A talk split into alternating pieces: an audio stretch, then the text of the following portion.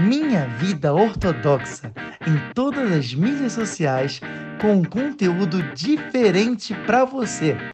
Você está ouvindo o Vem Decifrar Sua Semana comigo, Yitzhak Asayag. Na Torá tem tudo escrito, inclusive o resumo da sua semana. Não é incrível?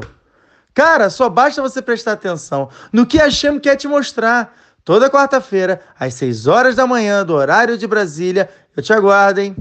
Ah, bem-vindos a mais uma Paraxá de Shavuot comigo, Yitzhak Sayag. Hoje com a última Paraxá do nosso querido Sefer Vaikra. E a gente vai dar Bezrat Hashem, continuação semana que vem, em Paraxá Bamidbar. Ou seja, estamos falando de Paraxá Berrukotai. Essa paraxá, por mais que seja considerada uma paraxá pequena, tem apenas 78 psukim, 78 versículos, ela é lotada de Hidushim. E a gente vai entender o porquê.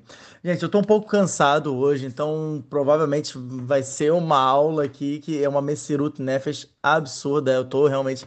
É um sacrifício muito grande para dar essas aulas, mas é, da mesma maneira que o sacrifício é grande, também a recompensa é maravilhosa. Eu espero realmente que todos vocês tenham muito proveito dessa aula.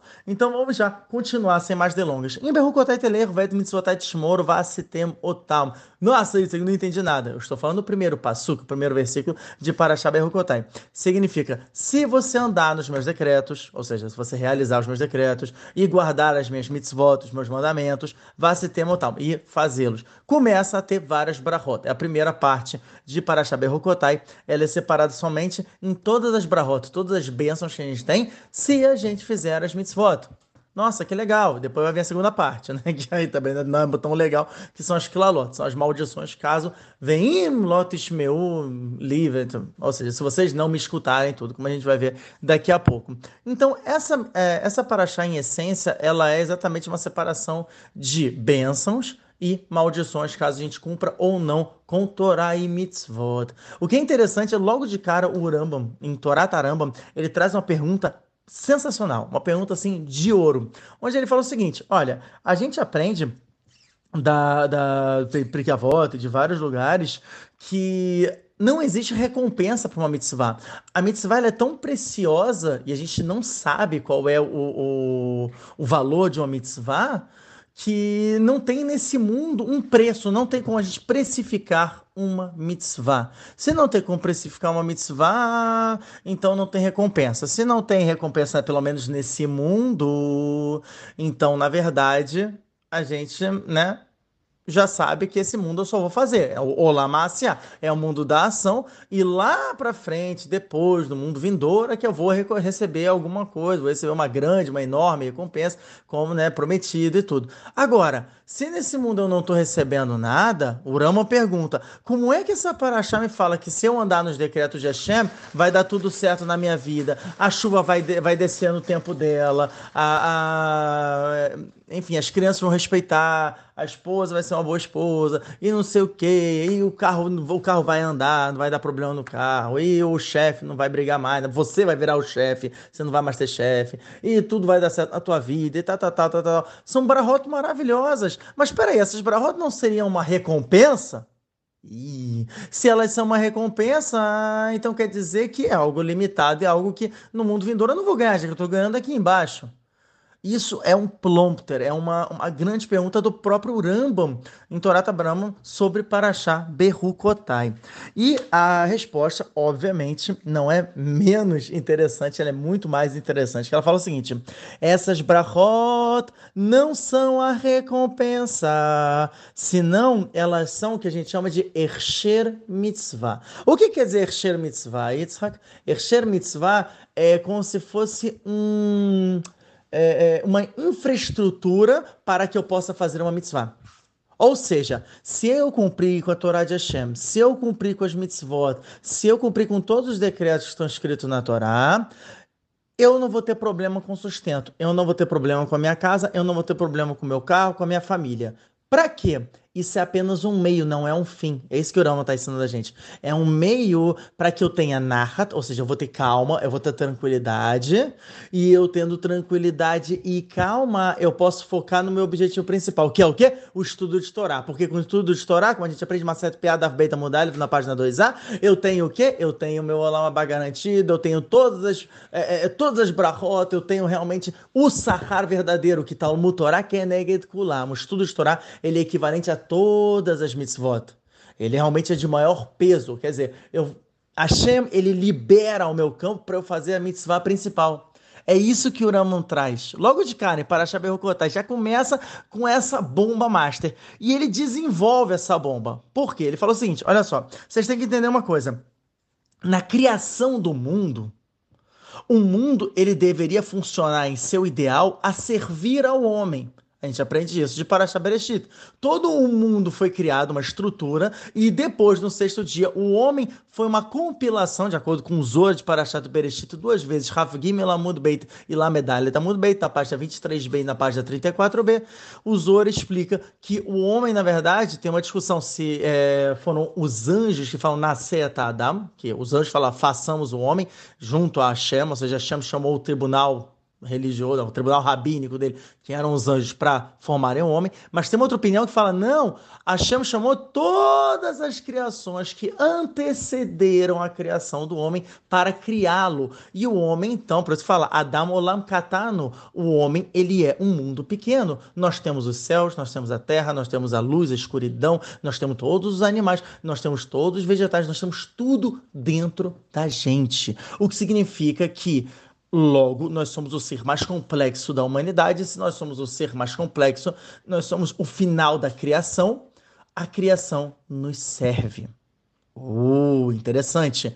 Aí você fala, nossa, isso é muito bonito, só que olha, todo dia que eu ando, de repente tem uma chuva cai na minha cabeça, e de repente vem um raio cai perto de mim, e aí vem o cachorro late para mim. Quer dizer, a criação claramente está contra mim, a criação me odeia. Então por quê? Por que que, o que, que aconteceu? De lá para cá? E a resposta é simples. Averot. As transgressões aconteceram, que é a famosa segunda parte, que são as Klalot. Bem, lotes meuli, se vocês não me escutarem. Aí vai começar maldição aqui, maldição ali, tal, tal, tal, tal, tal. Foi feito um estrago. O Arizal, inclusive, fala no Shara Gilgulim Magdamah Lamedret, na introdução 38, que nós desde a época da destruição do Beit HaMikdash, Toda alma que vem para esse mundo já é um Gilgul. Não existe mais alma nova desde a destruição do Beit HaMikdash, do segundo Beit HaMikdash. Ou seja, tem Marlock, tá aí, né? Até tem discussão se foi do primeiro ou do segundo.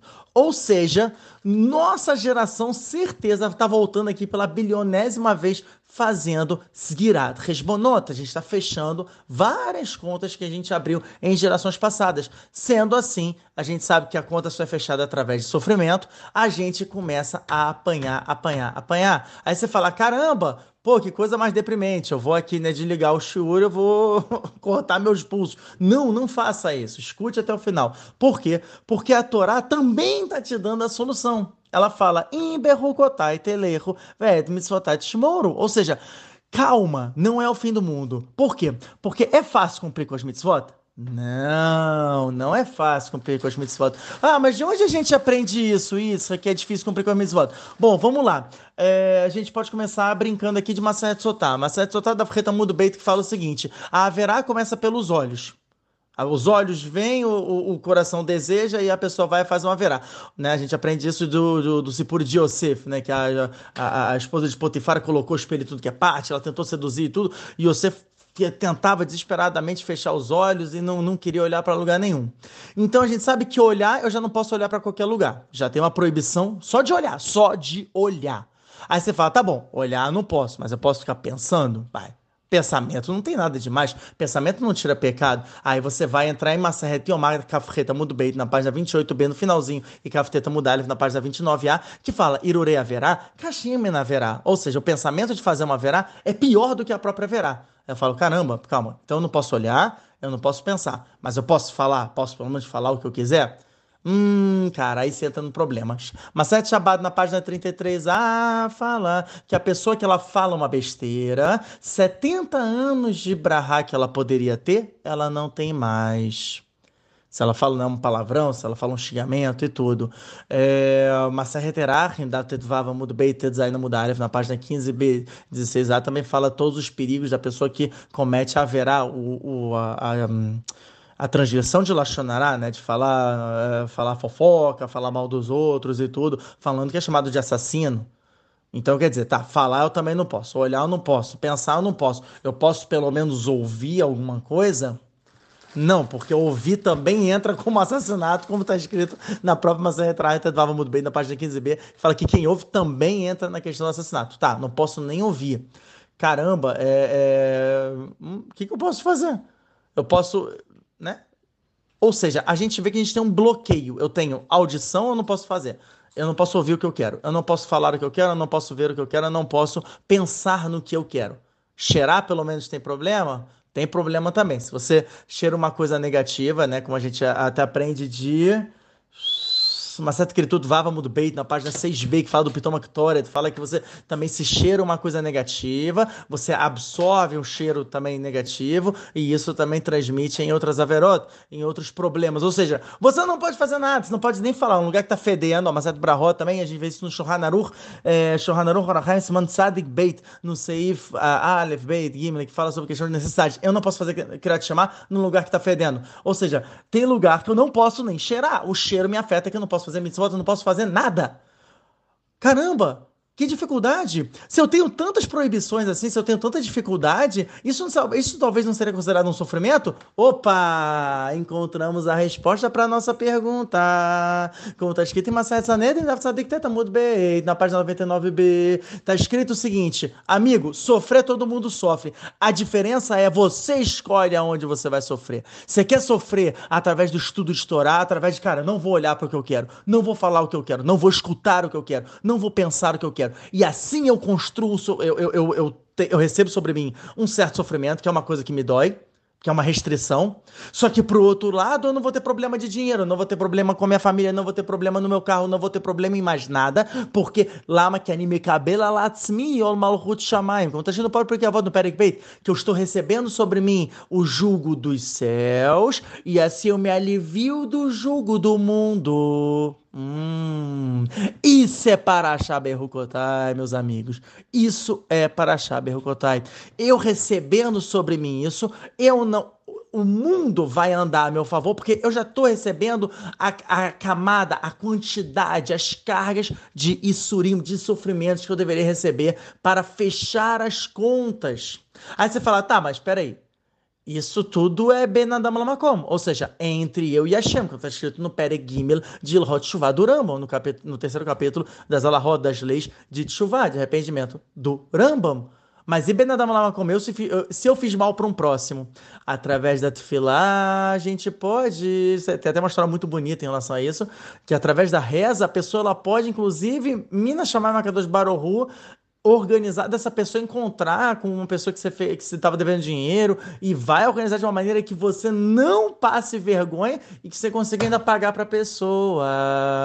A gente aprende isso de Yaakov Avinu, que em Yaakov Avinu em Maset Shabbat Afpeiteta bem na página 89b, está escrito que ele deveria ter descido para o Egito com duas bolas de, de hum, de prisão, ele deveria ter descido com todo tipo de desprezo e tudo. A Kadosh Baruch falou, pô, mas eu amo Yaakov Avino, eu amo a Torá de Yaakov Avino.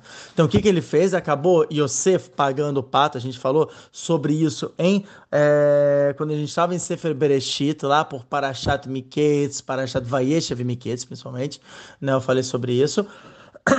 E a partir do momento que Yosef, ele pagou por Yaakov, Yaakov não sofreu. Então, quer dizer, a gente tem como modificar a realidade numa qual ela nos sirva. E olha só, gente, Yaakov quando desceu, desceu bem. Desceu bem. Por quê? Porque o, o filho dele já era o, o vice-rei, que na verdade era o rei oficial do Egito. E todos os irmãos já viraram ministros. Quer dizer, desceu bem. Não tinha problema financeiro, não tinha problema com nada. E os últimos 17 anos de Jacob foram anos bons, como está escrito Mefurash em Parashat Vayer. Foram anos que, pela Akadosh Baruhu, deu uma folga assim para Yaakov no final. Então, a gente aprende daqui que essa, essa é toda a questão de, de, de Parashat Berrukotai que o Ramon está falando. A natureza, ela nos serve. Teoricamente, ela deveria fazer isso. Nós perdemos esse mérito através de Averota e tudo. Mas a partir do momento que a gente se conserta e principalmente a gente foca no estudo verdadeiro e através dos sofrimentos, por exemplo, agora, agora são quase meia-noite. Eu ainda depois vou ter que fazer o trabalho lá, né? De fazer faxina no, no, na escola. Entendeu? Pô, é um sofrimento? Gente, não vamos dizer que não é. Claro que é um sofrimento. Porém, primeiro que eu faço isso, Mamacha, eu fico muito feliz de tá tendo esse mérito, Hashem me dar esse mérito, porque eu queria muito já dar esse shiurim para vocês, dar essas aulas semanalmente e tudo. Por mais que sempre é um sacrifício muito grande, eu fico muito contente com o resultado. Mesmo que, vamos dizer, não, sejam muitas pessoas que assistam, cara, uma pessoa que já assiste eu já fico muito feliz, entende? Porque cada um de vocês é muito especial para mim. Ah, que bonitinho, momento fofo. Tá, vamos lá, vamos continuar, vamos voltar. Concentração, Itzak. Então, olha só que interessante. É, vamos lá. Vezeta no Bechelek Brahot. Ó, vamos lá. E esse é o motivo, ou seja, tudo que a gente está falando aqui, ele tem um eremes, ele tem um, uma dica muito legal que eu vou ensinar agora para vocês da Paraxá. Todo esse motivo é que eu escrevo em hebraico, fiz para mim. Todo esse motivo, tudo que a gente está falando nessa Paraxá, tem como a gente provar por um, por um detalhe. Olha que legal. Se vocês pegarem a primeira letra de Parashá Berrukotai é Im, Berrukotai Teleu, ou seja, a primeira letra é Aleph. Até o final das Brachot, ela, ela termina com a palavra Komemiut. Ali termina, depois ele começa falando Vem, Lotus, Meun, tá, se vocês não escutarem. Mas as Brahot inteiras, se você pegar desde Aleph, que é de Im, Berrukotai Teleu, se você for pelo meu decreto, até Komemiut, Komemiut termina com a letra Taf. Porque Balir Mos, isso vem mostrar que vem de Aleph até Taf. A primeira letra da Torá é o Aleph, a última letra do alfabeto é o Taf. O que, que é de Aleph a Taf? Vem significar a shlemut, a completitude. Ou seja, se eu estou indo pelos decretos de Hashem, eu estou cumprindo com as mitzvot de Hashem, eu estou completando o motivo da minha criação, eu estou consertando o mundo inteiro, todos os mundos, todos os mundos que pre, é, é, é, antecessores da nossa criação, de, descendentes, né? É assim que se fala, né? Pra, enfim, após nossa criação. Enfim, eu estou fazendo um concerto atemporal. Eu estou fazendo um concerto completamente temporal e atemporal, não somente atemporal, completamente dentro do nosso mundo, fora do nosso mundo. Isso, olha que lindo, olha que lindo. Isso definido por duas letras. A primeira letra das Brahot e como é que as Brahot terminam. Aleph Ataf, a completitude do mundo. Da mesma maneira, isso quem explica não sou eu, tá? Isso é o próprio Etz Haim. O Etz Haim ele explica isso no Sharavrudim, que fala de toda essa questão de concerto do mundo e tudo, e também o concerto da gente, o nosso próprio concerto pessoal. Agora, se a gente pegar a continuação, que é as Klalot, né, que são as maldições, como é que começa? Meu, ou seja, se vocês não ouvirem os meus decretos, que aí começam todas as maldições, todos os problemas que podem e irão acontecer com a pessoa, e são bem pesados, são Klalot muito difíceis, né? Muito difíceis de também até de se estudar e tudo, é uma coisa que a gente fica bem mal e que são reais. E a gente, eu vou provar, eu quero ver se eu consigo ter um tempinho ainda para com vocês para falar uma específica que para mim é a pior e é uma que mais mexe com todos nós, ok? Ah, e ele falou o seguinte: você começa com Vav e ela termina com o é, é, é, Beiado Moshe. Termina com, acho que Lalota, parte né, das maldições, termina com Beiado Moshe. Moshe termina com rei. Interessante, ela começa com Vav, de Ve'im Lotes, se vocês não chutarem, e ela termina com rei. E a gente sabe, se a gente pegar, ó, vamos lá, alfabeto. Aleph, Beit, Gimel, Dalet, Rei, Vav o rei e o Vav estão do lado uma da outra. E a Parashá, como é que ela. É, é, a parte das, das maldições começa com Vav, que é uma letra posterior, e depois vai para rei, que é uma letra anterior. Ou seja, o Arisa até explica isso no Sharakavanot Drushei Rosh Hashanah, que quando você vê uma letra, é, é, quando é um nome, por exemplo, tipo Tishrei, é o nome do mês, o mês chama Tishrei. Tishrei é Taf, Shin, Resh, Yud. Taf, Shin, Resh, Yud. Taf é 400, Shin, a Gematria é 300, ou seja, está diminuindo. Resh é 200, Yud é 10. Ele fala que isso é Midatadin. Quando a, a a, a, a, numerologia ela vai regredindo de acordo com né, a continuação da palavra, significa Medatadin. Quando é positivo, ou seja, você está vendo o Der aliar uma subida, exemplo, Nissan é Nun, Samer e Nun Sofit. A gente, Nun é 50, Samer é 60, e Nun Sofit a gente conta com o Otiot Mantsepar, é, que é o Kiminapetz, que é a, a, são as letras após o Taf, que são as, é, o Teot Sofiot, são as letras finais, que elas mudam a, a, a figura delas. Um Nun tem valor de 700, então foi aqui 50, 60, 700, ou seja, uma subida muito grande. Falei, isso é Midata Hesed. Isso era Ramim, isso é piedade, isso é bondade. ou seja, Vav até o rei, a gente está o quê? Subindo, descendo? Isso, fazer que nem a Dora Aventureira, né? Parar um pouquinho isso, você está certo, está descendo, porque Vav é numerologia 6 e o Rei é numerologia 5. E se você está descendo, é Midatadin. Mas o que que Hashem... Olha só o resto de Hashem, é tão grande que Hashem fala, eu vou botar a primeira letra e a última letra muito próximas uma da outra. É uma só, não tem intervalo. Não é Vav e termina com Dalet, termina com Gimel. Não, termina com Rei. Para quê? Para que seja uma coisa curta, ou seja, seja uma maldição curta, e ela, a gente vai ver depois uma outra explicação, mas a priori, no Pshat, isso é tudo Pshat, eu não estou trazendo nenhum Remes ainda, eu não estou nem partindo para segunda, a, a, o segundo nível de compreensão da Torá, estou indo só pelo nível simples, tá? E a gente aprende daqui, pelo nível mais simples de compreensão da Torá, que a Shem, ele quer fazer um reset com a gente, quer fazer uma bondade. Mesmo as maldições, elas são o quê? Curtas.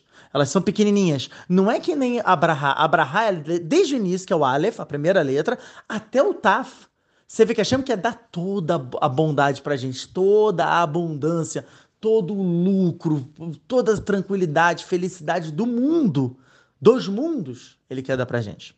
Só basta a gente ir por onde. Se a gente não faz por onde, vai receber na cabeça, mas mesmo que receba, a chama ele tenta diminuir o máximo que dá. Tem que falar, poxa, eu sofro tanto, tanta dificuldade, não sei o que, cara, podia ser muito pior. Se a chama usasse realmente uma bidatadinha pesada, ninguém sobrevivia ninguém sobrevivia.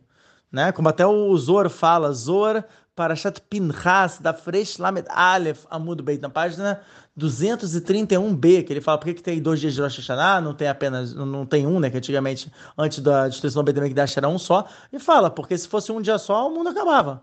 A sentença, o Dina, Midatadina, a, a, a severidade no mundo era tão grande que o mundo acabava. Então a Shampoo Hesed estendeu aí, né, pelo só de Ayom Arirta, foi um dia que vale 48 horas. E por esse motivo que a gente tem dois dias e é Dina Caixa, Dina Rafia, enfim, quando a gente chegar em nosso canal a gente pode falar melhor sobre isso. Só que por enquanto a gente está em Parashabel e a gente entende que na verdade então é uma Amtakata Dinim, ou seja, uma adocicação dos decretos.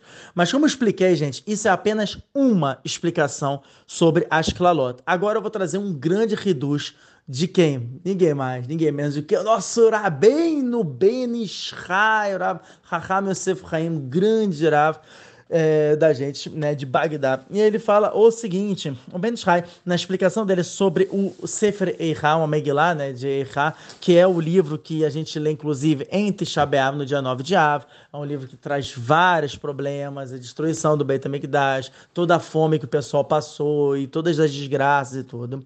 Olha só o que o Ben Israel traz. Ele fala o seguinte: as Klalot que estão na Torá, todas essas maldições que são descritas na Torá, como por exemplo para Shaberrokotai, para Shakitavô, e até né, em, em, Megilot, como Megilat até no Devre Sofrem, e também né, de Irmial e tudo, enfim, todas as, as maldições têm todo o Tanar. Pronto, vamos falar. Torá, Nevim, Ktuvim, é, Torá, profetas escritas, todas as maldições, na verdade, elas são brahot. Como assim? Cara, se a gente pegar aqui, entendeu? Me fala, gente, vamos lá, vamos ser sinceros, né? Vamos ser sinceros. Deixa eu ver aqui. É claro, lá rapidinho que chega, né? Maldição para maldição é num segundo. Peraí. Não, isso aqui é coisa boa. Tô passando aqui. Vem, Lotes meu ó. Se vocês não me escutarem, tal, não sei o quê. Olha só, olha só, aqui, lendo aqui, ó. É, deixa eu ver. Ah, Fanesses, Otlahem. Ou seja, eu vou humilhar vocês. Vai ser um nojo. Vocês vão se dar mal aqui, vão se dar mal no campo. Vão ser malditos em todos os lugares. E o pessoal vai te pisar. E, enfim, só coisa ruim. Só coisa ruim. Essa, essa para mim é a pior de todas. Venatat e Panai Bahem. Quer dizer, tipo, vou dar minha cara para vocês, que na verdade é a ira sobre vocês. O Negav Telefneu Everhem, que vai ter, vão apanhar dos seus inimigos. Veredu Bahem. E vão descer em cima de você. Vai, vai descer o sarrabo em cima de vocês, os seus odiadores, Venasteme, vocês vão ficar desesperados, vão correr. Olha que pesado. Vocês vão olhar para trás e não vai ter ninguém. Quer dizer, ainda vão chamar a gente de maluco que a gente tá, né, tá imaginando coisas. Eu falo, não, ele tava me batendo aqui, tava, não, vai mostrar que você tá machucado. Eu falo, gente, não tem ninguém atrás de você. Isso é a pior coisa que tem. A pior coisa que tem. Eu vou abrir agora isso nessa maldição específica, que é essa que eu falei, que é a pior de todas as maldições. Por que, ela é tão ruim, Israel? Por quê? Maseret Bababá, Tradavtet Vavamud Bey, na página 15b, fala sobre o livro de Jó, o livro de Jó. E fala o seguinte: existem algumas opiniões sobre o livro de Jó, quando ele foi escrito. Como a gente viu já, de, né, até o Tosso traz sobre Maseret Shabbat, Peiteta Mudalev, na página 89a, e o Zora também, Zora para Chatemó, Daftsadik Teta Mud Bey, na página 99b, fala que a história de Jó aconteceu na Itzat Mitzrayim, na saída do Egito, né? Criatem Suf, rasgou o mar, e ali a gente falou sobre isso até em Parashabechalá. Tem outra opinião que fala, não, não, aconteceu na época dos profetas a história de Jó. Tem uma terceira opinião que fala, não, não, foi na época das escritas, foi bem depois que aconteceu. Tem uma quarta opinião que fala que a história de Jó nunca aconteceu. E fala que só foi somente uma fábula. Foi um machado, uma fábula do que para a gente aprender uma historinha e tudo. Não existe dor maior para uma pessoa do que ela ter passado a vida inteira sofrendo. Jó é o livro mais triste que tem, para depois chegar um Tana da Guimarães. Não estou falando, tipo, uma pessoa qualquer. Eu estou falando um Tana. Um Tana é um Bala Mishnah, um Rav de Mishnayot. Era um nível elevadíssimo. O pessoal ressuscitava mortos. E ele chegar e falar: Sabe isso aqui tudo que você passou? Não, isso aqui é conto da carochinha. Isso aqui é Contos da Carochinha. Nossa, que interessante isso aqui. Eu vi há umas semanas atrás, na verdade, a notícia está rolando há alguns anos, que na Inglaterra estão querendo tirar dos estudos das escolas o Holocausto. Porque estão dizendo que o Holocausto dentro da Segunda Guerra Mundial nunca existiu. Porque isso ofende aos muçulmanos e aos cristãos que estão lá. Essa notícia é muito famosa, não é de hoje em dia, já tem anos essa notícia, e até foi minha mãe, um dia, né, quando eu estava lá no, no enterro da minha avó, minha mãe mostrou de novo essa notícia. Eu falei, caramba, de novo isso. É exatamente a concretização dessa lá, dessa maldição. Que é exatamente isso. A gente vai ser perseguido, vai ser massacrado, e quando a gente olhar para trás, é não tem ninguém que está perseguindo vocês. Vocês estão viajando vocês estão noiando, né? Como é o pessoal fala, né? Vocês estão. É, é, vocês estão se achando a última bolacha do pacote. Como se vocês fossem tão especiais a ponto que, pô, vai ter um, um povo aí que vai te perseguir, vai querer botar vocês em campos de concentração. Sério? Vai lá que aquilo dali nunca existiu. Mas isso, se a gente voltar, Alguns psukim. Isso é no capítulo 26, tá? Só para vocês saberem. Vai Ikra, Pasha Berrukotai, capítulo 26, no Passuque 17, onde está essa lá, essa maldição. Se a gente voltar para o Passuque 14, tem a resposta. Isso só vai acontecer com uma condição. Vem li. Se vocês não me escutarem e se vocês não fizerem as mitzvot. Aí agora, trazendo esse pshat, eu falo para o Benishai. Benishai, como é que você me diz então que as quilalot, na verdade, são brachot? Me diz como isso pode ser uma brachá? Como? Não faz sentido. A resposta do Ben Israel é sensacional. A resposta do Ben Israel é a seguinte: não somente são brahot, como na verdade são brahot maiores do que as brahot normais. Aí você fala, ué, como assim? Por quê?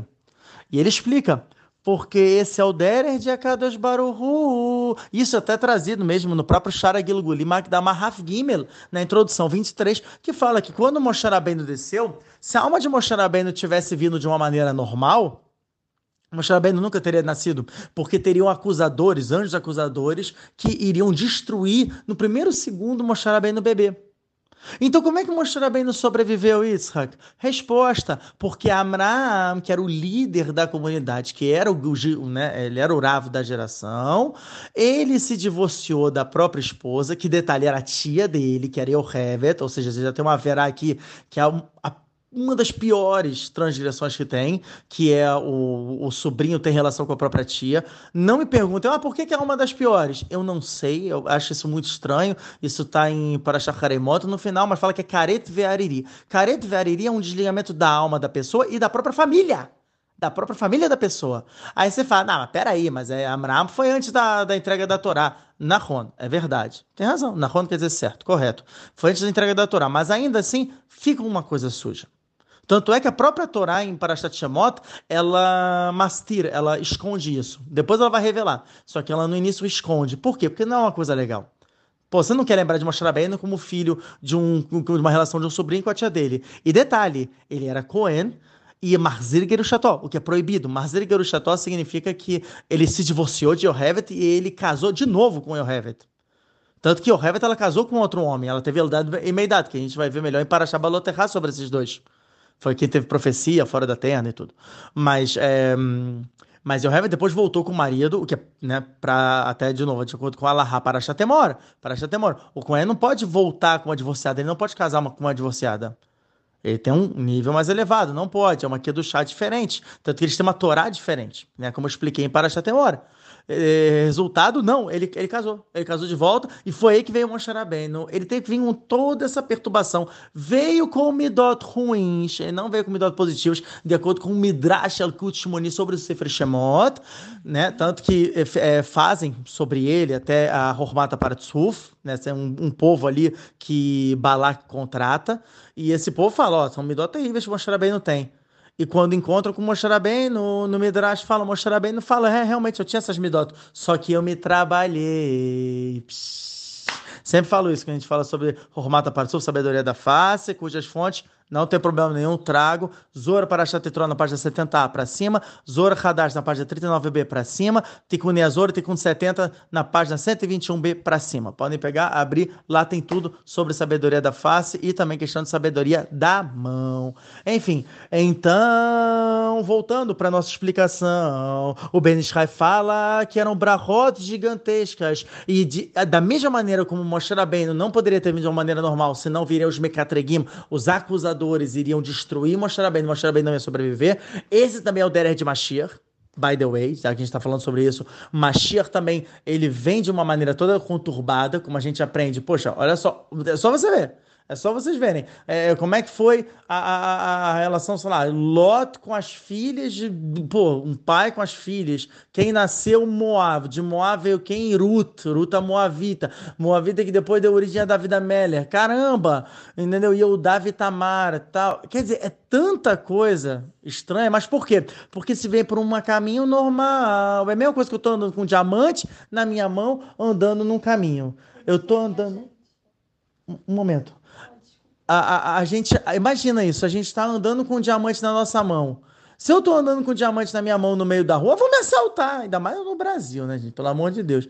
andando com um diamante na mão, é tudo já dá entregar. Então, o que, que a pessoa, o que, que pode fazer? Se eu pegar esse diamante e eu colocar estrume no diamante, o pessoal fala, ele é maluco, cara. O cara é doido, ninguém vai assaltar o cara, mas o diamante tá ali dentro. Então, assim que eu der de Akadosh Baruhu, ele manda por um caminho tortuoso, mas aquela alma é a mais preciosa que tem. Assim também são as brahot que a Akadosh Baruhu manda. Quando é uma brahá normal, como tá escrito no início para Shaber Kotai, legal, são brahot boas, são coisas legais. Quando é uma clalá, quando é uma maldição, o que, que o Ben vai fala? Cara, é uma brahá maior ainda. Só que ela é tão grande que se a Akadosh Baruhu escrever como se fosse uma brahá, os Mekatrigim, os, os, anjos acusadores, não vão deixar essa barra cair. Então ela vem em formato de clalá, ela vem em formato de maldição. Agora, se a pessoa tiver um nível elevadíssimo e ela conseguisse trabalhar e ela entender os pormenores, ela vai conseguir decifrar qual é a barra que está por detrás da clalá. Olha que pesado. Porque, pô, no início que eu tô falando aqui, qual é o puxado? se eu não fizer as mitzvot, né, se eu, ou seja, se eu não respeitar a Torá, ou seja, eu vou fazer a verot, eu vou fazer, né, vai receber várias clalot, vai receber maldições. Isso é, é, é, é, simples, é causa e efeito. Fiz mitzvah, me dei bem. Não fiz mitzvah, me dei mal. Então, como é que o Ben pode agora estar confundindo a nossa cabeça e falando, não, não, não, as clalot, na verdade, são mitzvot. Então é bom, eu tenho que fazer a verá? Eu tenho que fazer uma transição? É isso que o Ben está falando? A resposta é a seguinte, calma, Calma, eu tenho provas para te explicar de por que, que essas clalot, na verdade, elas são, elas são mitzvot. E é óbvio que tipo, o Ben não está incentivando a gente a fazer a verá, senão que ele está incentivando a gente a tentar enxergar que existem situações dentro do próprio judaísmo, olha que pesado, em que o trabalho para Hashem, ele é de uma forma distorcida. Como assim? Resposta Exemplo, na verdade, não uma resposta. Exemplo, Yaakov Avino, quando ele foi pegar a brahá da primogenitura. Yaakov teve que se vestir com as roupas de Esav. E até a mãe Irifa, quando fala isso, ela virou Hakodesh. Tá escrito? Como é que ela sabia que, que Esav tinha vendido a primogenitura e tudo? Tá escrito que ele falou, é, é, ele falou em seu coração. Falar em seu coração, ele pensou. Quer dizer, ela teve que ter tido Ruach HaKodesh, Espírito Divino, para entender que, na verdade, a Abraha estava sobre Yaakov e não sobre Esav, que Yaakov deveria receber, que Esav já estava saindo do caminho e tudo. E aí, que que Rivka fala? Rivka fala o seguinte, olha só, vou pegar as roupas de Esav, vou colocar em Yaakov, que eram até as roupas de Nimrod, que ele tinha, né, é, é, que Esav tinha matado no dia da, da venda da, da primogenitura, como a gente aprende do Midrash de Bereshit Rabbah. E aí, o que que Jacob fala? Ele fala, oh, mas o, o Lai não vai dar certo, né? Tipo, talvez não vai dar certo. O Midrash fala, o Lai Lashon Alevai. Alevai, tipo, quem dera que não desse certo. Yaakov não queria fazer isso. Por quê? Porque Yaakov Avinu não gostava de mentira. Rotamash Lakadosh Baruhu é met, Maset Shabbat, Davnun Remo Dalef, na página 55a. Se o semblante de Hashem é verdade, Yaakov, ele é só da Tiferet, é a base dele é a esfera de Tiferet, que é exatamente a retidão, é a midá do meio, né? É a esfera do meio de tem Hesed, tem Gvorá e tem Tiferet. Hesed é Avraham, que é bondade, Gvorá, que é bravura, severidade, é Yitzhak, que é o terceiro, é Yaakov, que é Tiferet. Então, já que ele é a midá do meio, a retidão, ele é, ele quer fazer tudo certo, é a Torá. Então, fala que tanto que Yaakov é Eremes né, para a Torá e tudo. Então, se é Uremes para a Torá, a Torá, Torá é meta. A Torá e a dos Baruch são uma coisa só. A gente aprende isso de Zora de Parashatek, Evresh Ein Beit Amud Beit, né? Da página 272b. Uh, Kadosh Baruch, é, eu falei isso, né? É, Kut Shabrehu, Oraita ve Amisrael Hadu. Tipo, são só uma coisa. Amisrael, Kadosh Baruch e a Torá. Sendo assim, Jacob Avinu não ia querer fazer alguma coisa errado. Ele foi obrigado a ser malandro. Tanto que, tá escrito, né? Ele fala, Ani Esav Behorecha, Urashi fala, não é assim que se lê. Ele falou assim, Ani, é, como é que foi? Ele falou Ani Yaakov Esav Behorecha. Ou seja, ele falou Ani, eu, falou Yaakov baixinho, ele falou Esav é o teu primogênito, não sou eu o teu primogênito, é Esav. Só que ele tentou fazer essa jogada para pelo menos não ser tanta mentira. Mas mesmo assim, ainda foi uma característica de malandragem. Mas ele estava trabalhando para Hashem. E essa brahá que ele recebeu de, a, de Yitzhak Avino foi uma brahá que o Midrash fala que Yaakov ele guardou e ele vai utilizar quando? Em Milhemet Gog Magog. Na guerra de Gog Magog vai ser quando a gente vai finalmente usar essa brahá. Era uma brahá tão poderosa, tão grande, que não dá para a gente queimar cartucho desse jeito. Yaakov pegou e reservou para quando a gente mais precisar, que vai ser no fim dos dias, na guerra de Gog ou Magog, ok? A gente aprende isso de Moshe Rabbeinu, que Moshe Rabbeinu quebrou, a gente já falou isso né, em, em questão de Purim, Moshe Rabbeinu quebrou as Lohot Brit, as, as tábuas da lei. Com que permissão ele tinha para fazer isso? E a dos Baru concordou com aquilo. Está escrito em Maset, é, Maset Shabbat Peizai na Mudalev, na página 87a. Moshe, a Kadosh Baruch concordou com isso. Moshe Rabbeinu também se separou da esposa e ficou só falando com a Hashem. E a gente não incentiva esse tipo de prática de separar da esposa e tal. Não, a Kadosh Baruch concordou. Falou, tá certo. Olha só, isso é trabalhar para Hashem? Oh, é também trabalhar para Hashem. Mas isso é bifne, é shura, ou seja, não estou falando de uma maneira reta, eu estou sendo de uma maneira racídica. Assim o Rav Tzadok Akoem Lubrin fala no Otto Kuf Aleph. Ele fala, isso é trabalhar para Hashem a mais do que a Allah, você fazer de um jeito diferente. Muitas vezes, aos olhos do, de todo mundo, como se fosse uma coisa errada. A gente aprende também isso, né, já que a gente falou de Purim, a gente aprende isso de Esther Malka.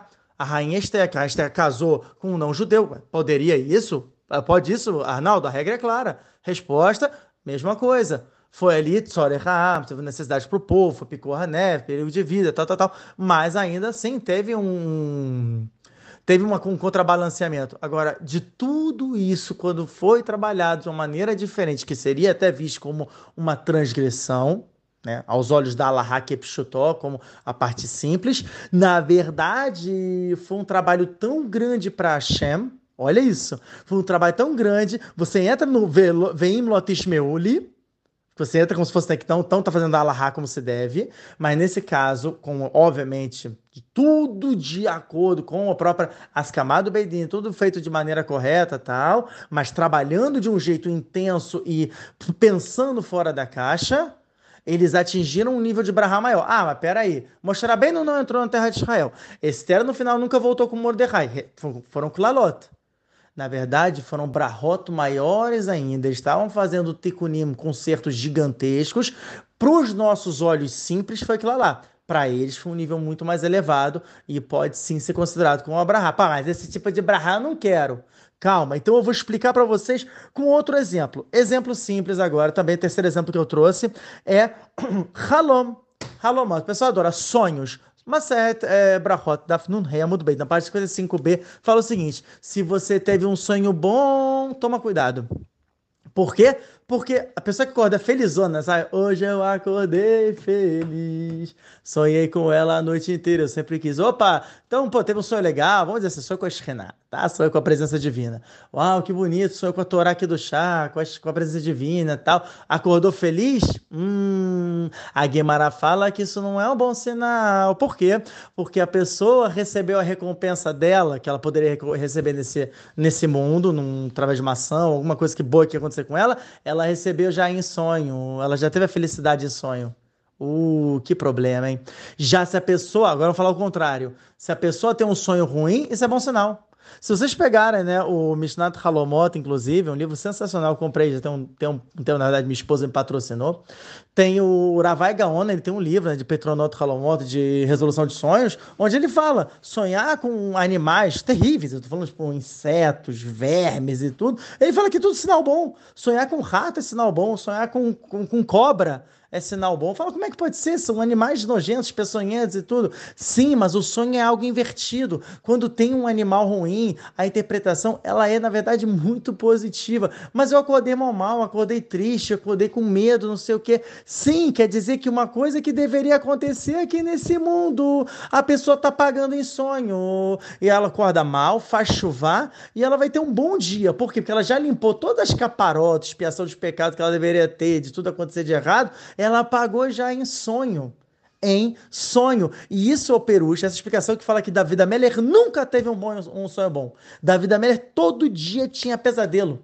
Uau, olha só isso. Então, na verdade, a outra explicação de que, na verdade, uma brahá muitas vezes pode ser uma maldição. E uma maldição, uma clalá, ela pode ser, na verdade, uma brahá. Outra explicação que eu também achei muito legal, essa agora um pouquinho até mais profunda, você vai ter que prestar atenção, Maseret Moed Katá, na página 9b.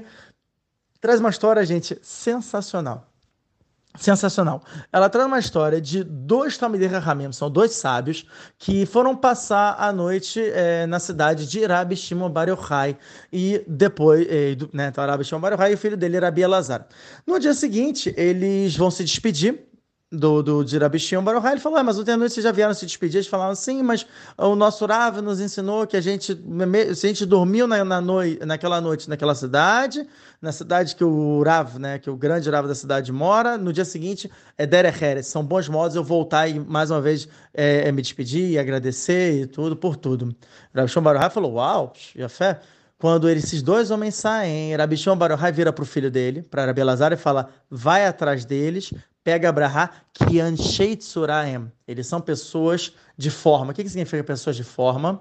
É, as pessoas podem ser ou Anshei Tsurá, uma pessoa de forma, ou seja, Midotovot, coisas boas e tudo, ou que a, a, o Periquiavot, inclusive, chama de Golem. O que, que é o Golem? Não é o Golem da história do, de, do Maral de Praga, e sim que é um Golem, que é um cara que tem midot terríveis, ele tem uma personalidade difícil, uma pessoa grosseira, entendeu? pessoa fica gritando, tal, enfim, todo aquele barbeiro, tal.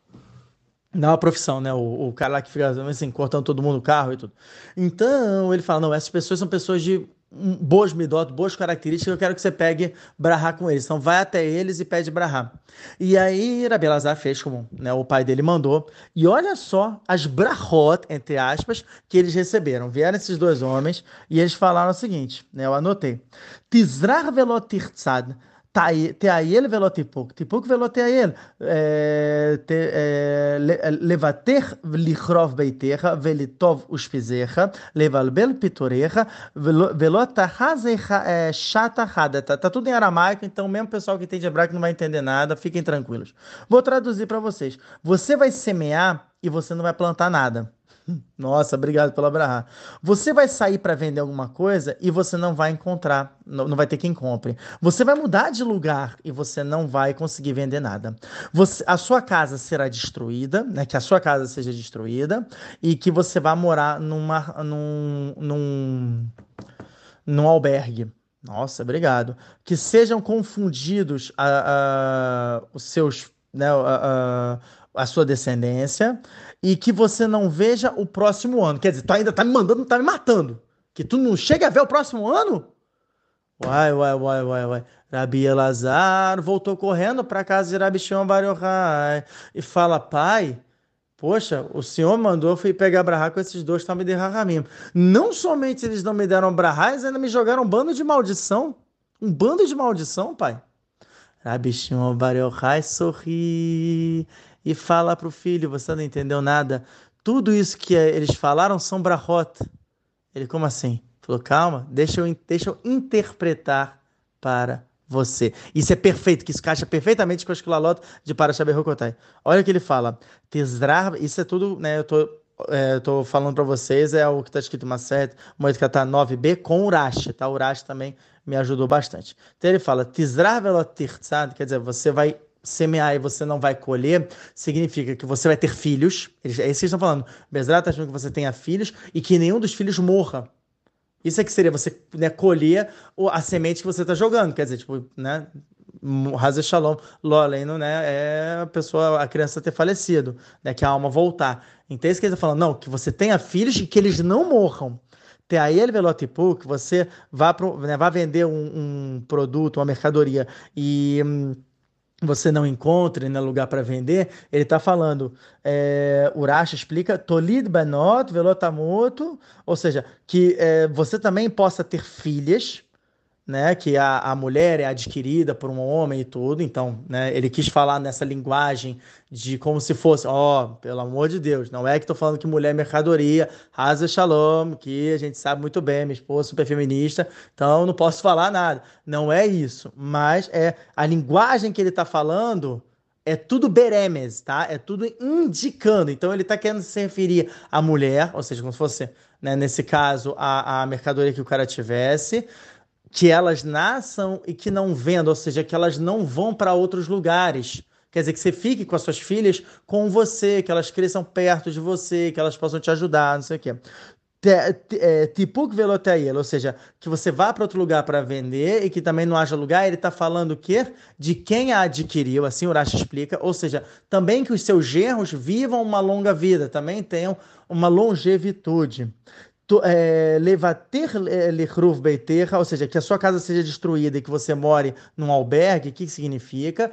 Fala o que, que é a casa da pessoa, que é o fim de todos nós, Hazel Shalom, é ir para o túmulo. Então ele fala que o seu túmulo seja destruído, ou seja, que não exista morte para você, que você não precise ser enterrado, que você tenha uma longa vida e que você vá direto para o Olamabá, que é o albergue, né? Na verdade, um grande hotel luxuoso, que você vá direto para lá, você não precise passar pela morte. Uau, que brarra linda.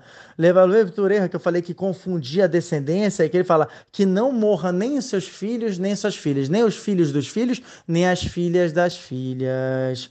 E para terminar com, com chave de ouro, ele fala Velota Rasa e Chata Radatá, você não vai nem ver o próximo ano. É o seguinte: quando o homem casa com a esposa, existe uma coisa chamada Shanar e Shaná, que é o primeiro ano. Então, o que ele está falando é que você não veja de novo o primeiro ano, ou seja, que a sua esposa não morra, que você fique com a sua esposa, ela bem viva, e você bem vivo tenham, longo, tenham juntos uma longa vida e que nenhum dos dois venha a falecer. Nossa, que brahot lindas! A pergunta do Benael Benoyadá é sensacional, que é o Ben Israel. Ele fala o seguinte: Uau, que legal! Então por que que ao invés de fazer todo esse, esse teatro, o, esses dois sábios de Torá não falaram direto para Rabi Elazar essas brahot? Não, eu vou revestir elas como se fossem maldições. Para que isso, cara? Resposta, e essa resposta é sensacional fala o Rabi Shimon Bar Yochai, o Rabi Shimon fala certeza que isso foi a Kavaná. Eles queriam que o Rabi Shimon Bar Yochai, com a boca dele que é do chá, a boca dele de santidade, ele interpretasse e ele desse as brahot para o filho. Por isso que esse, foram gênios. Aí a gente entende, uau, essa galera é muito inteligente. Esses dois sábios falaram, nós não somos tão grandes quanto o Rav dele. Que é, o, que é o pai dele, que é o Rabi Shimon Bar Yochai. Agora, se o pai dele interpretar as brahot e ele falar para o filho, essas brahot com certeza vão se concretizar. E essa era a cavana deles. E eles não estavam nem ali para ouvir a história mais. Ou seja, mamás, eles jogaram, plantaram a semente e foram embora. Talmidei, Rahamim, Atsumim, são sábios gigantescos de Torá. E eles fizeram isso. E isso a gente também pode pegar em Parashat Rokotai. É um trabalho intensivo, mas a gente pegar cada uma dessas quilalot e a gente conseguir desmembrar como se fosse uma grande brahá. Mas isso, obviamente, tem que ter um nível, por isso que eu falei, um nível elevadíssimo para se entender isso. E por esse motivo que o minhag, o costume, é de nessa paraxá, paraxá Berrocotai, as Kilalot, principalmente as Kilalot, a gente dá para o Rav da sinagoga. A gente falou, o Rav da sinagoga agora vai subir, o Rav do Beit Knesset, do Beit Midrash, ele que vai subir e ele vai ouvir as Kilalot. Por quê? Poxa, mas tá chamando essas maldições pro Rav?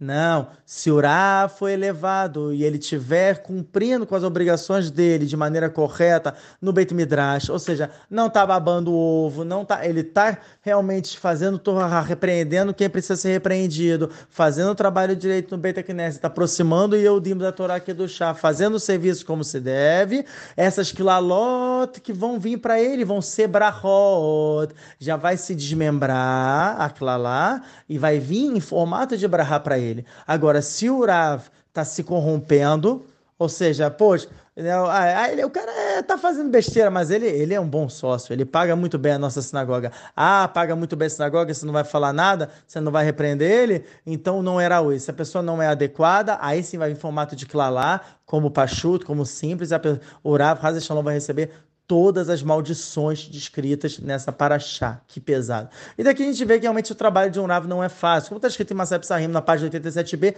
Rabanut Mekaveret Baalea, que é Rabanut, o rabinato, ele enterra o seu dono. Legal? Vamos lá, continuando. É mais um pouquinho. O Arahai Makadosh, sobre essa paraxá, também tem Hidushim muito legais. Eu vou falar um, uma gota do oceano que ele fala, porque ele dá vários, vários, vários Hidushim legais. Então, os dois que eu peguei aqui, só para uma amostra grátis para vocês, é o seguinte: Imberrukotai Telecho, olha que Hidush, se vocês forem nos decretos de Hashem. Ele fala, nome de Imberrukotai Hashem, ou seja, se a gente for, na, uh, se a gente se mantiver de pé, ou seja, cumprir com os decretos de Hashem, a gente pode decidir quando a gente gente sai desse mundo. Olha só que reduz. Isso quer dizer telerro. O que é telerro? Vocês decidem quando vocês vão. Mas quando eu vou da onde? Para onde? Não, quando você vai desse mundo pro Alamabá, pro próximo mundo. Ou seja, o Talmud Raham, ele tem essa força. E isso é interessante, porque aconteceu com grandes sadikim, com Babassali, com o, o Ramud Elial. Eles decidiram quando eles foram embora desse mundo. Eles sabiam e eles decidiram ir numa época exatamente para eliminar decretos amargos de Am Israel. Uau, reduz, reduz. E a fé. Segundo Perus, que ele fala também de é, Rukotai. Ele fala, o que quer dizer a palavra Rukotai, o Benishai, o, o Arahai Makadosh? Ele fala Zot a Torah Shebeihut, ou seja, essa é a Torá em qualidade. Ora, Yitzhak, o que, que é a Torá em qualidade? A Torá em qualidade é a Torá estudada no Pardes. Pashat Eremes Drash Sod, que ela é estudada em todos os parâmetros dela. É a Torá que é estudada com o coração, que a pessoa tá, ela anseia por essa Torá, ela tem um desejo, uma sede, uma fome de Torá, ela quer aquilo mais do que tudo. Mesmo que essa Torá comece a ser estudada de uma maneira não kasher, por exemplo, a pessoa quer um cavalo, ela quer alguma coisa, em troca, ou então uma da profissão, Betor Shiló Lishma Ba Lishma Maset Psarim na página 50b. Ou seja, dentro que não é Leshem Shamaim, que não é para os céus que a pessoa está fazendo, a pessoa não está fazendo para Hashem, Hashem fala, beleza, no início não vai ser assim, mas no final ela vai ser totalmente para mim. Isso o Rav a Kohen Melublin, também fala no outro Kuf Lamed Gimel, na, no capítulo 133 do Tzidkat Tzadik, que realmente é, é, Hashem prefere fazer, tá, não estuda para mim, não estuda, não estuda para mim. Porque eu sei que no final você vai estudar para mim, porque a Torá vai te consertar. A Torá vai te consertar porque você está indo realmente com muita, tá com tanta sede, tanto desejo por aquilo, que mesmo se for um kavod, como está escrito em Maseret Bametzia, da Peidale, está muito bem, na página 84b, que Rebbe chegou para Arabi Yosef, filho de Rabi Elazar, que era filho de Rabi Shimon Bar que Rabi Yosef tinha saído do caminho, ele falou assim, olha, faz o seguinte, estuda que eu vou te chamar de Rebbe. Eu, eu vou te chamar de Rav. Ah, você vai me chamar de Rav? Opa, então, ah, pode ser. Pô, mas isso não é kavod? Não está errado? O Rav Tzadok com Blin traz esse reduz gigantesco. Ele fala, até mesmo nesse caso, até mesmo nesse parâmetro, tá, vai, leva. Por quê? Porque a Torá Shebe, a Torá Shebeirut, a Torá em qualidade, ela vai consertar a pessoa. E a Shem tá investindo nisso, tá arriscando nisso, falando, ele vai. E realmente a pessoa volta.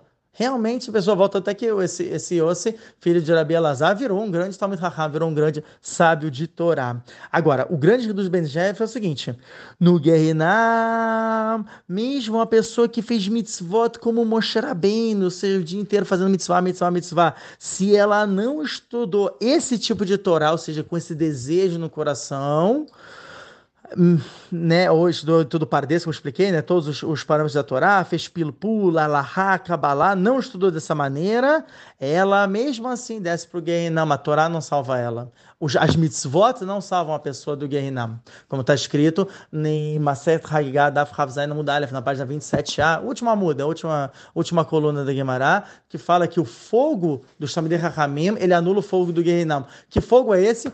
a Torá Shebeirut. É a Torá em qualidade. É esse tipo de Torá que a gente está falando. E não é, é, o chato da, só, só da Torá, ou é, é, é, a pessoa que não está estudando com o coração, está mais estudando robótica, a pessoa que não está se sacrificando pela Torá e tudo. Isso aí realmente não vai salvar a pessoa. E ah, mas a pessoa pô, encheu o dia dela de mitzvot, mitzvot, sadik. Tudo bem, as mitzvot vão continuar com a pessoa, calma, mas ela vai ter que passar pelo não mesmo assim. Quer se livrar do não? Torá Beirut, Torá em qualidade. E pra gente também é, fechar aqui mais a gente vai fechar, vai, fechar. Vamos, é mais um reduz que achei também legal de passar para vocês é o seguinte: em Paraxá Berrucotai nós temos 48 maldições. Em compensação, em Paraxá Kitavô nós temos é, 49, desculpa, 49 é, Kilalot, maldições em Paraxá Berrucotai, 98 Kilalot, maldições em Paraxá Kitavô.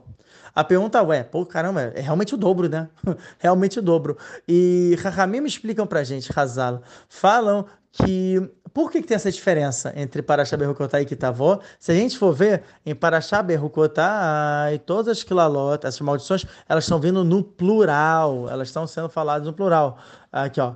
É, é, ah, Vanessa, Lachem, vou fazer isso para vocês, verificar Alechem, vou trazer sobre vocês maldições e não sei o que, e doenças e tal. É sempre no plural. Isso é para saber o que acontece. Para achar que tá tá falando sempre no singular. Você vai ser maldito aqui, você vai ser maldito ali, você vai ser maldito, tua vaca vai ser maldita, teu cachorro vai ser maldito, todo mundo vai ser maldito. Mas sempre no singular. O que, que isso vem ensinar pra gente? Que um sofrimento, quando ele é em conjunto, ele, na verdade, ele, ele, a, o sofrimento da pessoa ela, você corta pelo meio. Que é o famoso não tá fácil para ninguém. Você fala, pô, não tá fácil. Realmente, todo mundo tá sofrendo tal. Só que quando você fala não tá fácil para ninguém, significa que tem outra pessoa no barco, tá todo mundo no meu barco. Isso, de uma certa forma, consola a pessoa automaticamente. Eu lembro de uma vez que eu falei para uma pessoa é, é, próxima minha, Não é minha esposa, calma. Foi uma pessoa próxima minha que a pessoa falou: Poxa, eu tô mal financeiramente, caramba, eu perdi meu emprego de novo, o que, que eu vou fazer e tal. E eu comecei a falar das desgraças que estavam acontecendo com uma outra pessoa. Eu falei: Pô, sabe, Fulano, cara, esse cara também perdeu o emprego, esse cara perdeu isso, não sei o que. Eu tava falando sobre mim na hora. Não, eu falei: Tá, aconteceu isso, cara tá devendo isso, tá fazendo aquilo. Aí a, a pessoa olhou assim, ela: É mesmo? Ai, puxa, coitado. Uau, tá bom, acho que eu vou deitar um pouco, vou descansar. Aí eu falei, ué, pô, eu tava se lamentando até agora. Ah, não, desencanei já. Você vê como é, é, é psicológico, é mas é a, a Torá escrita acontecendo na nossa cara. É, quando é um sofrimento que é feito no geral, todo mundo está sofrendo, e a gente expõe isso, obviamente, a pessoa que está sofrendo, com até uma nerramar um certo consolo, tomar cuidado para não se relacionar. Por isso eu falando, tem que tomar muito cuidado. A pessoa, né, tem que tomar cuidado com o que ela está falando e tudo. Nesse caso, eu abri mão mesmo do meu, do meu, rechuto, do meu domínio, para consolar a pessoa, né? Assim como tipo, o próprio Elial Anavi fez. Até exagerei algumas coisas, porque exatamente mesmo dera que Elial Anavi faz, mas Nedarim Dafnu, no Mudo Beit, na página 50b. Enfim, e aí esse consolo você vê, ela na hora ficou tranquila, a pessoa e tudo, porque é exatamente isso. Quando é uma coisa no plural, a gente já sente um certo conforto, já diminui o sofrimento pela metade. Legal. E para terminar com chave de ouro, o Rav Shalom Marush, ele traz isso, não foi um estilo dele de Parashat mas se encaixa perfeitamente aqui, já que a gente estava falando do Torat Arambam, onde o Rambam fala que realmente o Derer, o caminho do mundo é ajudar, é servir a gente, só que através de nossas averotas a gente cancelou isso. E ele fala que isso também se deve em relação a Tufilá, em relação à nossa reza. Ou seja, o mundo ele foi criado condicionado de uma maneira onde Adão rezou e quando ele rezou caiu a chuva e nasceu e nasceram né, toda nasceu toda a vegetação do Ganeden e do mundo. Assim explica o próprio Midash de Bereshit. Para que isso? Porque a Kadosh Baruch ele queria inserir um algoritmo no mundo chamado Tfilá. E a Tfilá, a reza, faz parte desse algoritmo do mundo, como está escrito em Maseta Anit na página 25b o ideal, o certo, na verdade, não o ideal, é o certo, é o natural. Vou falar até mais forte para vocês. O natural é a pessoa rezar e ela terminou de rezar, ela conseguiu o que ela quer. Isso é o derer, é o caminho da natureza. Poxa, Itzel, por que, que então não conseguimos fazer isso hoje? A resposta é que exatamente que o Reb, Narman, o Reb Nathan, filho do Reb Narman, fala em, é, é, no Staprota Nefesh, é um livro deles, de Tfilá, de reza, onde ele fala, se a pessoa não recebeu o que ela pediu em reza, quer dizer que das duas, uma, ou ela não rezou o suficiente, ou ela nem sequer rezou direito ok? E essa é a mensagem que eu deixo aqui para vocês, da gente entender todo esse processo do mundo, entender que muitas vezes a gente vai pensar, poxa, vai lá, tal, não sei o quê. Calma, quem disse que é uma aquilo lá? Vamos tentar enxergar de novo, vamos tentar ver beômic, a profundidade. Realmente, existe a parte que eu estou fazendo um tikkun, eu estou fazendo um conserto de alguma verade por transgressão, mas que o chores, a raiz dessa aquilo lá, é uma coisa maravilhosa, mais elevada do que uma barra que eu teria sido, entendeu? Então, tra trazer, é, é saber realmente diferenciar isso para a gente poder concretizar Alahá, não estou falando Kabbalah não, Alahá, Shulchan Aruch Orachai Siman Resh Lamed Seif Rei, no capítulo 230, no artigo 5, a, gente, o, o, a pessoa, qualquer pessoa, tem que sempre entender que tudo é para o bem. Ah, Leolam Yagi, Leolam Letava a vida, ou seja, dos barulhos, tudo, tudo que ele faz é para o bem. Como é que eu vou entender? Estou sofrendo, estou mal, estou triste, estou arrasado, sei o quê. Esse é o nosso trabalho pessoal. E o que, que Parashá Berrucotai vem ensinar para gente com esse shiur? Exatamente isso, que tudo que a Hashem faz é para o bem. Pessoal, um Shabbat Shalom com muita do chá e Gente, como eu sempre falo, reflete sobre essa paraxá, vê aí o que, que vocês é, é, é, conseguiram entender, anota, volta no shiur, porque tem muita coisa muito profunda que eu trouxe. E esse shiur é paraxá berrucotai, mas olha, podem ouvir o ano inteiro que isso aqui é, é, atemporal. Esse é um churinho que é, é, realmente, ele é completamente atemporal e serve para qualquer situação. A pessoa está meio mal, a pessoa tá mal, ouve esse choro e fala, uau! Vai dar aquela, aquela acendida no, no coração e na alma da pessoa. Então, de novo, Shabbat Shalom Umevorah. Você sente falta de um lugar onde você pode tirar qualquer dúvida de Torá com fonte, como um Google? Solucionamos seu problema. Com um preço simbólico, você participa do nosso grupo de perguntas e ainda cumpre com a mitzvah de Sahar Vezevulun. Gostou? Quer saber mais?